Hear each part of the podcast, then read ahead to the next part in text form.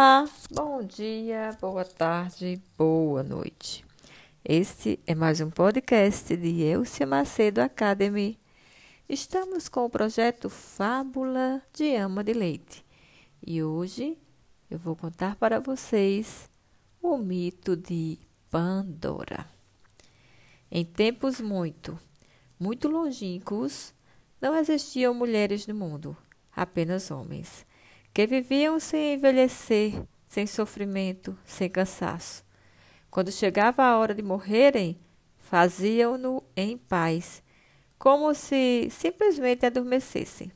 Mas um dia, Prometeu, cujo nome significa o que pensa antecipadamente, isto é, previdente, roubou o fogo a que só os deuses tinham acesso e deu-o aos homens para que também eles pudessem usufruir desse bem na defesa contra os animais ferozes, na confecção dos alimentos, na garantia de aquecimento nas noites frias.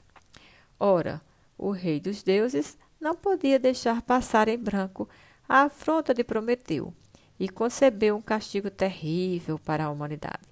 Mandou então que, com a ajuda de Atena, Hefesto, o deus ferreiro, criasse a primeira mulher, Pandora, que significa todos os dons.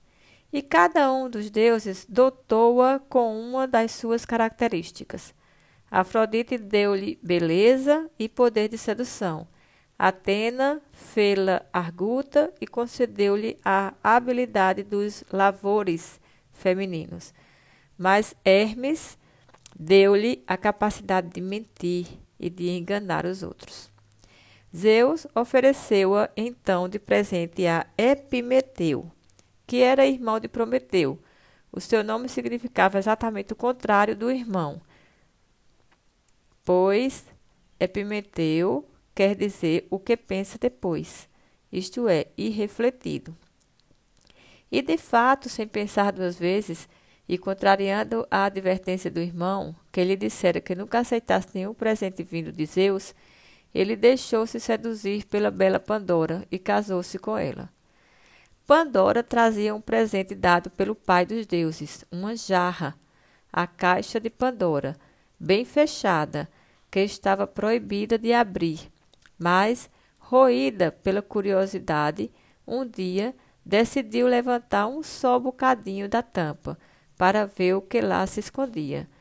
De imediato, dela se escaparam todos os males que até aí os homens não conheciam: a doença, a guerra, a velhice, a mentira, o roubo, o ódio, o ciúme.